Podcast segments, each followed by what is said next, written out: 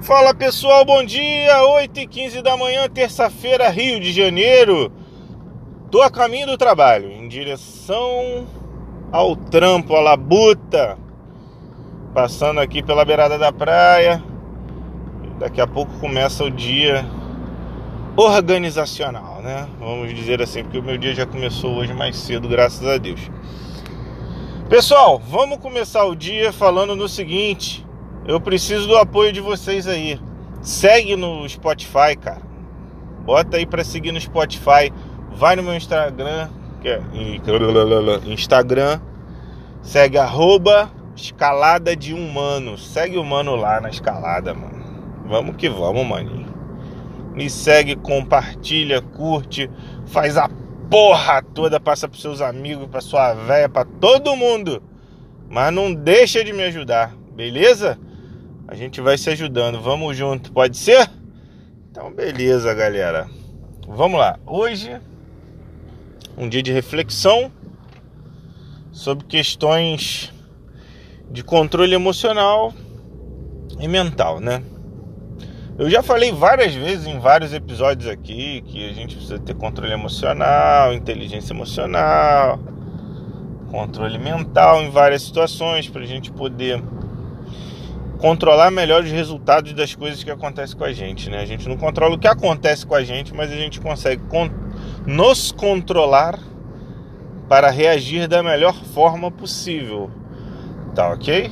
Então, o que que acontece? Esse controle emocional, ele ele demanda um tipo de mecanismo mental uma forma específica de construção de pensamento na sua cabeça, que ela tem que ser seguida. E você perde isso quando você é submetido a algum tipo de emoção forte, a algum tipo de situação que você não espera, que você não está preparado emocionalmente para viver. Então, galera, o que, que acontece?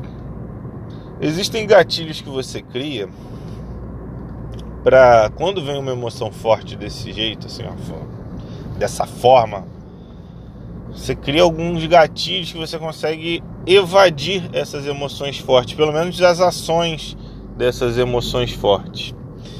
E isso às vezes é importante para você não dar uma resposta errada para um cara errado no momento errado, para você não falar uma parada errada para sua esposa no momento errado, fazer uma groselha lá com seu filho, perder a linha com a criança você tem que ter alguns gatilhos para você conseguir se segurar. Mas, além dos gatilhos, eu acho que você, e é o que eu me propus a falar hoje, é mais importante do que os gatilhos neste momento é você entender como uma rotina bem estruturada pode te ajudar a não perder o controle mental e o controle emocional, tá? Já falei aqui também que, cara, não tem como fugir da rotina. A rotina é uma realidade. Se você fugir todo dia da rotina, sua rotina é fugir da, da rotina. você consegue entender? Então, assim, você não tem pra onde escapar, cara. Você vai ter uma rotina. Vai ter algo que você vai ter que fazer todo dia é assim que a gente funciona. É assim que o mundo funciona. Todo dia o sol nasce e se põe, sol nasce e se põe. Tem que fazer. A gente vai, vai seguir nessa linha também. Então, assim, cara, você tem que estruturar uma rotina saudável. Eu já falei sobre isso, de tentar encaixar uma leitura e tal, não sei o quê. Mas eu não falei sobre a importância disso para o seu controle emocional.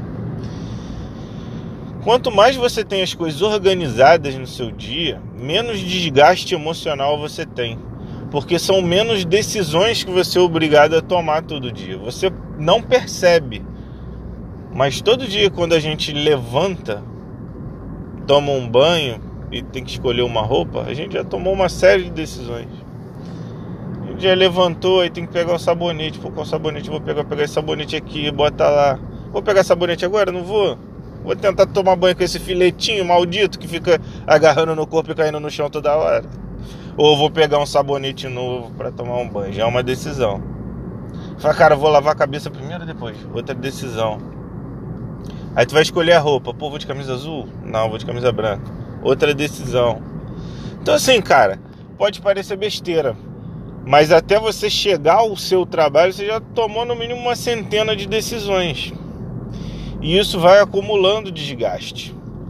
Então, quando você estrutura uma rotina que assim seja condizente com o que você precisa, que tenha a ver exatamente com o que você precisa, porque tem muita gente que fala de uma estrutura de rotina minimalista, mas tem gente que vive de imagem que não tem como ter uma rotina minimalista, entendeu?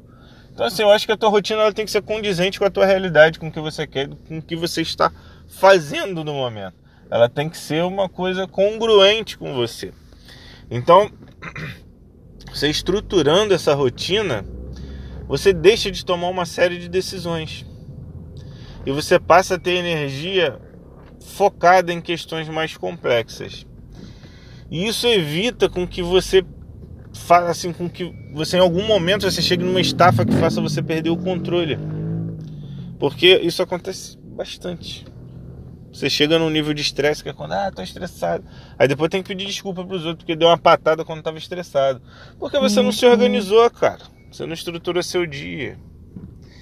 Então, assim, cara, é importante sim você ter uma rotina. Larga a mão de ser bobo. Larga a mão de cair em conta de, de carochinha de marketing digital, de propaganda de televisão.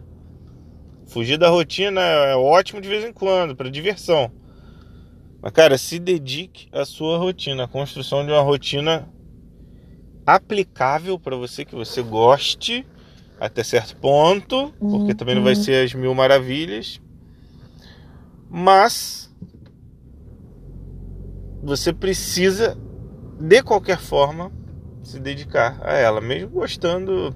É melhor que você criar algo saudável para você que seja agradável, para ficar mais fácil de seguir. Mas se não for, dane-se, você vai ter que seguir da mesma forma, porque ninguém vive sem a porcaria da rotina Talvez tenha gente que não concorde comigo, mas é aquela velha máxima, né? Foda-se, podcast é meu, eu falo o que eu quiser. então, mano, é isso que eu acredito. É isso que eu tô passando para vocês. E espero que sirva de alguma forma. Porque, de fato, a vida fica muito mais tranquila quando tua rotina tá bem estruturada. Quando eu digo tranquila, né? Assim, as pessoas confundem muito prazer com felicidade. E são coisas diferentes, tá? Você pode estar feliz sem estar sentindo nenhum tipo de prazer, simplesmente por estar em paz, num estado de espírito tranquilo, calmo, seguro, num estado de espírito que te completa, que te traz harmonia. E você pode estar feliz, assim como você pode estar no mesmo estado e estar triste. Assim como você pode estar se divertindo e ainda assim ser triste. Bem como você pode estar trabalhando no momento chato do seu trabalho que você não goste e você pode estar feliz. Então assim, as pessoas têm que passar a colocar os sentimentos dentro das caixinhas corretas. Não confunda prazer com felicidade. Paz de espírito, às vezes, às vezes não, né, cara? Para mim, pelo menos, é, é sempre sempre traz mais felicidade do que o prazer. Prazer geralmente dá um efeito rebote em alguns tipos de prazer. Tem que ser um negócio que você consiga controlar, entendeu? Você não pode depender de estar entretido ou, fazendo o que gosta para ser feliz. Senão, cara, tu tá fudido. que não vai ser sempre assim. Você tem que ser feliz porque você é feliz. Dizem que a felicidade é uma decisão. Eu concordo muito com isso. Eu acho que você decide estar feliz. Claro que vão ter as complexidades, mas é, é decisão no sentido de comprometimento. Você tem que estar comprometido a buscar a felicidade. Eu decidi estar comprometido a ser feliz. Às vezes eu não vou estar, mas eu vou estar sempre buscando. Beleza? Esse é o recado do dia. Mais uma vez, segue, compartilha, curte, passa para todo mundo. Pega o link, joga pro WhatsApp seus amigos, que acho que você vai gostar de ouvir essas groselhas que eu falo toda. Não vai custar nada para você, vai ser de graça. Beleza? E aí a gente vai junto. mais uma vez. Um grande abraço para vocês, excelente dia, excelente semana. Fiquem com Deus. Beijo, fui!